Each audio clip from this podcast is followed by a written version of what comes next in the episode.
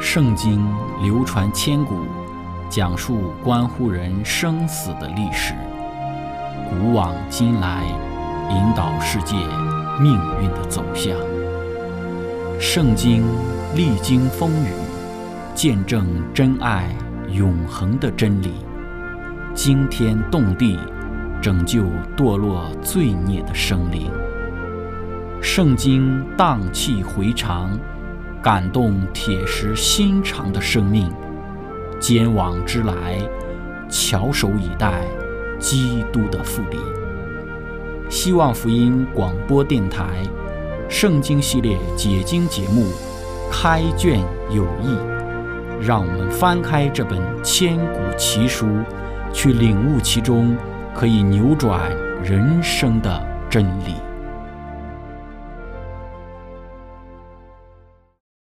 亲爱的听众朋友，平安！欢迎您收听《圣经解经》节目《开卷有益》，我是您的朋友志成。今天我们学习的圣经是在《创世纪》的二十八章十到十五节。经上记着说，雅各出了别是巴，向哈兰走去，到了一个地方，因为太阳落了，就在那里住宿，便拾起那地方的一块石头枕在头下。在那里躺卧睡了，梦见一个梯子立在地上，梯子的头顶着天，有上帝的使者在梯子上上去下来。耶和华站在梯子以上，说：“我是耶和华你祖亚伯拉罕的上帝，也是以撒的上帝。我要将你现在所躺卧之地赐给你和你的后裔，你的后裔必像地上的尘沙那样多，必向东西南北开展。”地上的万族必因你和你的后裔得福，我也与你同在。你无论往哪里去，我必保佑你，领你归回这地，总不离弃你，直到我成全了向你所应许的。亲爱的朋友，今天我们一起学习的主题是逃亡之路。开始学习之前，我们一起聆听一首诗歌，看见神的爱。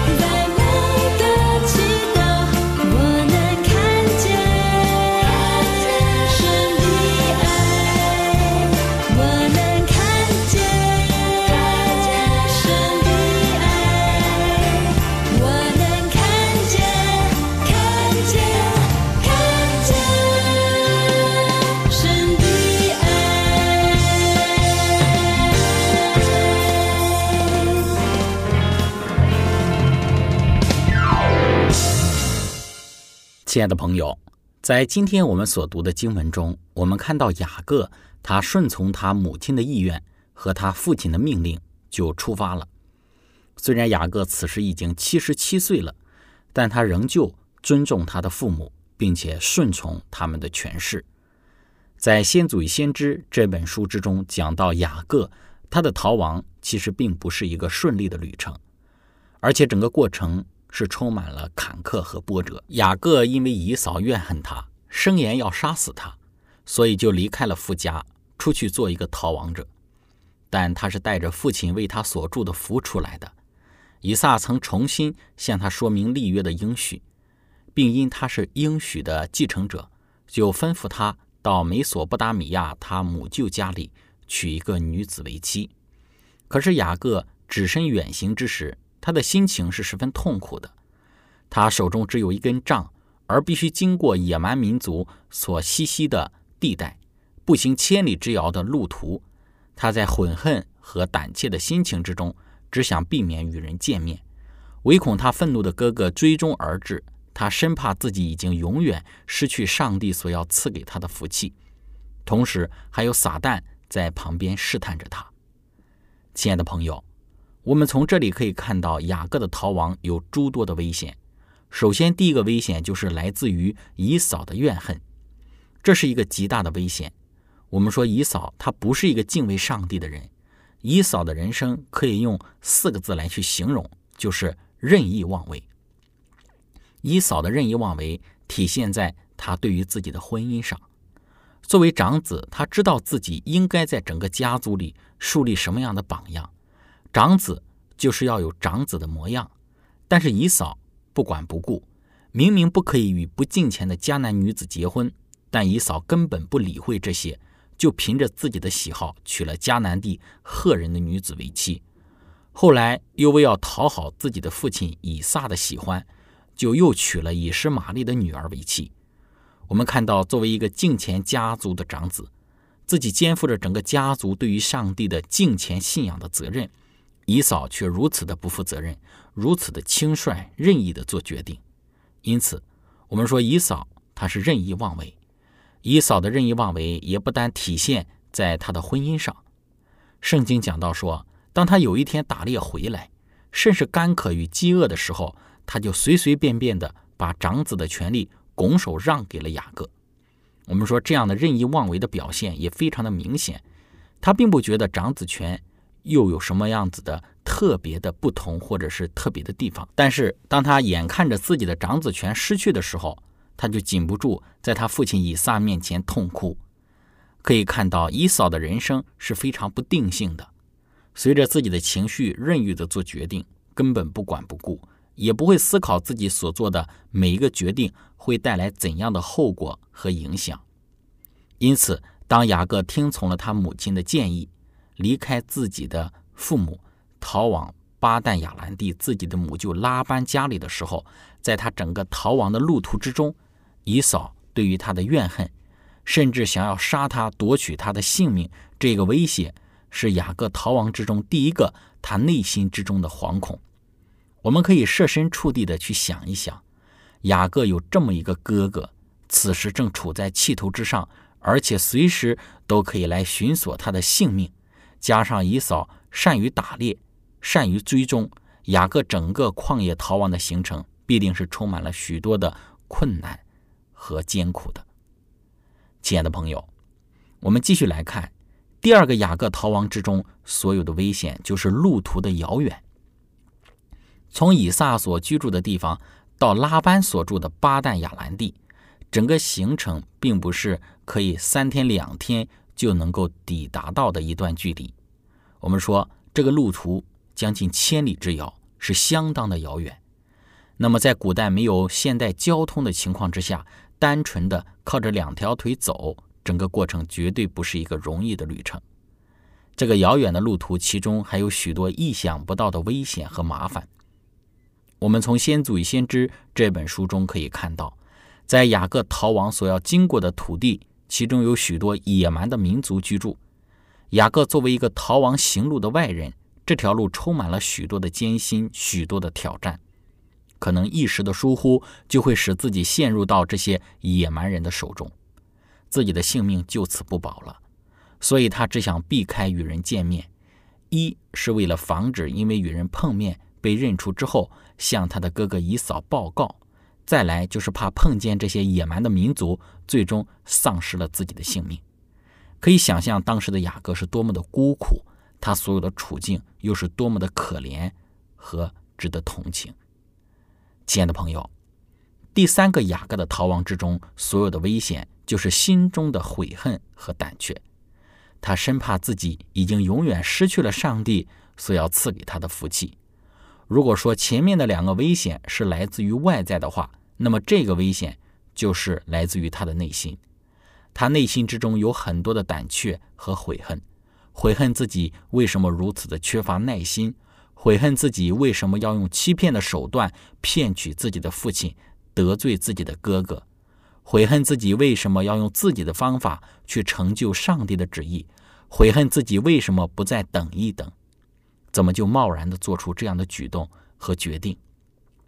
那么在这样的情形之下，他担心自己是不是已经被上帝所弃绝了，上帝不会再接纳他了，上帝不会再认可他了，所谓的自己以不光彩的手段所骗取的长子权也没有什么意义了。那么，在这一种心理的惶恐之中，是雅各所经历的第三个危险。这个危险是看不到的。以扫因为怨恨而进行的追杀，所经过野蛮人的土地，这一切对于雅各而言是非常危险的。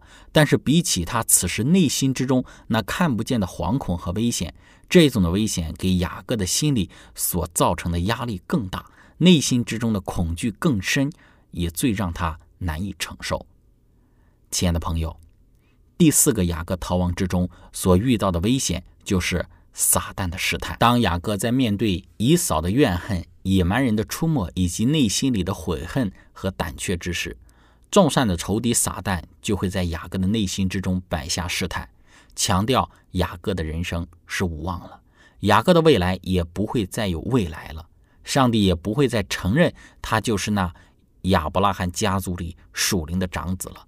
也不再认可他所做的一切了，因为雅各他犯罪了，因为他明显的做了上帝不喜悦的事。我们说，这种来自于撒旦在雅各耳旁的试探和耳语，使得雅各也是非常的难以忍受。如果不是上帝特别的保守和眷顾，我们可以想象，最终雅各将很难坚持走下去，很难坚持继续他那逃亡巴旦亚兰的旅程。可能在整个旅程还未完成之前，就结束了自己的生命。撒旦常常就是如此，在那些犯罪了的、失败了的人的心中进行试探和诱惑，让人感到自己是没有希望了，看自己是一个被彻底的被上帝所弃绝的一等人。撒旦抽屉的试探也加增了雅各他逃亡路途的艰难，使得他更加的愁苦沮丧，丧失希望。虽然雅各欺骗的行为是他自己的选择，但是撒旦在整个事情之中对于雅各的试探和引诱也是不能够被忽略的。当雅各失败之后，撒旦会继续的做工，让他最终彻底的丧失希望。这就是撒旦所常使用的伎俩。亲爱的朋友，第五个雅各逃亡之中所遇到的危险，就是他内心的孤单。在雅各的逃亡之中，他没有伴侣。整个行程之中也无任何的同伴与其相符，孤单是雅各逃亡之路的关键词。此时的雅各，爱他的母亲利百加不在他身边，家里的仆人他也看不到，自己熟悉的友伴也没有办法陪同。在整个逃亡的过程之中，只有他一个人，形单影只，无依无靠，没有熟悉的环境，没有熟悉的人，没有熟悉的生活。一切都是陌生的，一切都是令他内心之中感到孤独的。旷野的岩石、荒漠的戈壁，以及逃脱路藤之中内心中的恐惧，剩下的就是他手中那根牧羊之杖了。何等的凄凉和孤独！我们说人是害怕孤独的，孤独对于人是一个极大的危险。长期的孤独给人带来的尽都是无尽的愁苦。以及没有未来，没有希望。当雅各在这一场的逃亡之中，孤独会一直伴随着他，不单单是在他逃亡的这条路上，他的孤独伴随着他，没有人体会他的心情，无人理会他的心理，也不会有人听他的心声，聆听他内心之中的愁苦。其实，在整个雅各的逃亡之中，他内心的孤独是他自己切身的体会和感受，没有经历的人不能够明白，不处在他那样的环境之中，我们也很难能够说透。能够说得明白，因此，我们这一种内心的孤独、内里的孤单，也是雅各在他逃亡的路上他所面对到的一个危险。亲爱的朋友，分享到这里，我们一起来聆听一首诗歌。有一天。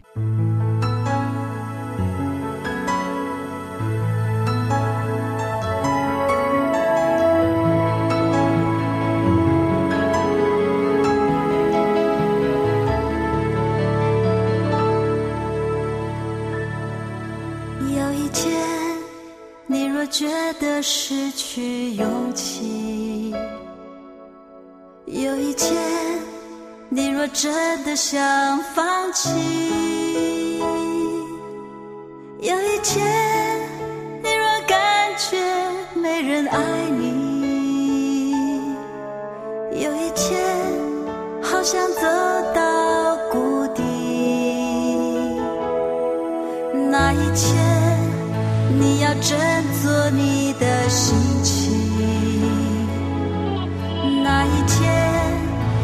你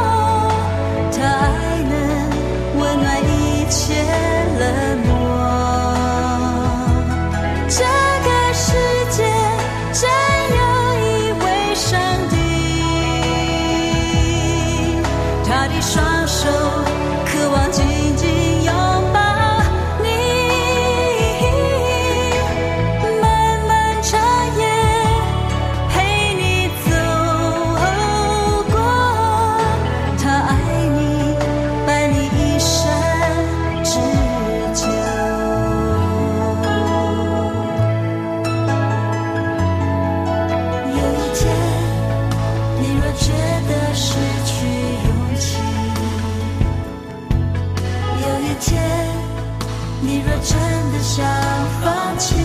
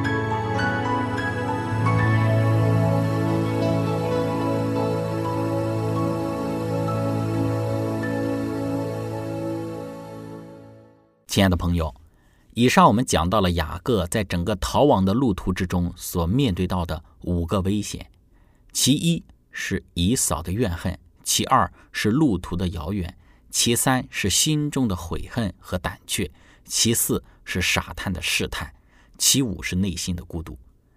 这些情绪以及危险，是雅各整个逃亡之路当中所面对、所经历的。我们从中可以学习到一些的功课。那么，在我们的人生之中，我们要知道，犯罪的结果带来的永远不会是快乐和满足。雅各之所以经历这一切，其主要的原因就是因为他的犯罪，他的欺骗。或许今天我们不会犯与雅各一模一样的错误，但是我们无论犯了什么样的罪，最终罪恶都不会给我们带来快乐和满足的。要知道，满足的快乐是建立在耶稣基督的恩典里。以及对于他话语的顺服上，有时候我们会想要用放纵的生活去换取快乐和享受，但是最终的结果给我们带来的却是痛苦和不安。雅各犯了罪，带来的结果就是这样。那么人类的始祖在伊甸园当中所经历的也是如此。始祖认为吃了善恶树的果子能够让他们变得更好，变得像上帝一样。但是事实上，我们看到的是，他们有变得更好吗？没有，他们变得是更坏，带来的是像上帝一样吗？不是，带来的是痛苦和死亡。因此，亲爱的朋友，让我们能够选择走在上帝的道路和旨意上。记住，犯罪只会使我们的人生受痛苦，使我们的人生更加的无奈，更加的苦痛和孤独。亲爱的朋友。我们从雅各的逃亡之中所学习到的这个第二个功课，就是身体的逃亡其实并不能够解开内心的痛苦。对于雅各而言，他的逃亡是身体上的逃亡，但是也表现了内心之中对于这一件事情的逃脱逃避。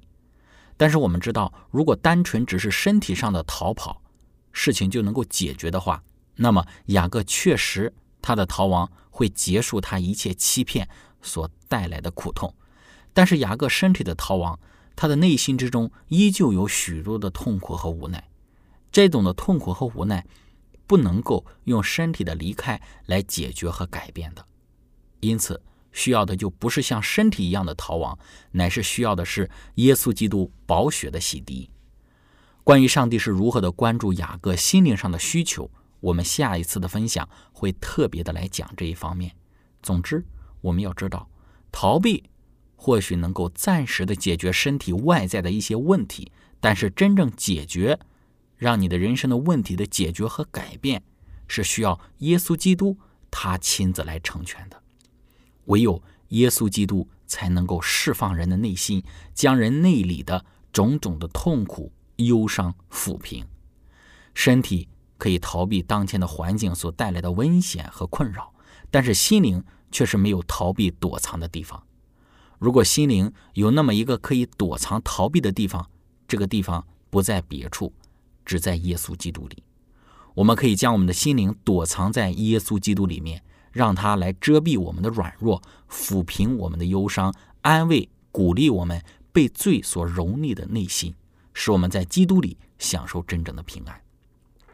亲爱的朋友，从雅各的逃亡之中，我们能够学习到的第三个功课就是：我们的逃亡是因为罪的缘故，罪将我们流放，罪使我们失去了家人的关爱，失去了我们的故乡，失去了我们安息的地方。雅各的逃亡，在他没有逃亡之前，他所享受的这个生活。有母亲、父亲的关爱，他所享受的是一切的富足，是一切的平安，一切的稳妥。但是罪将他这一切的安舒全然的夺去。今日我们要非常的谨慎，在我们的生活之中，我们远离一切的罪恶，因为罪给我们带来的是流浪。亲爱的朋友，今天我们的分享就到这里。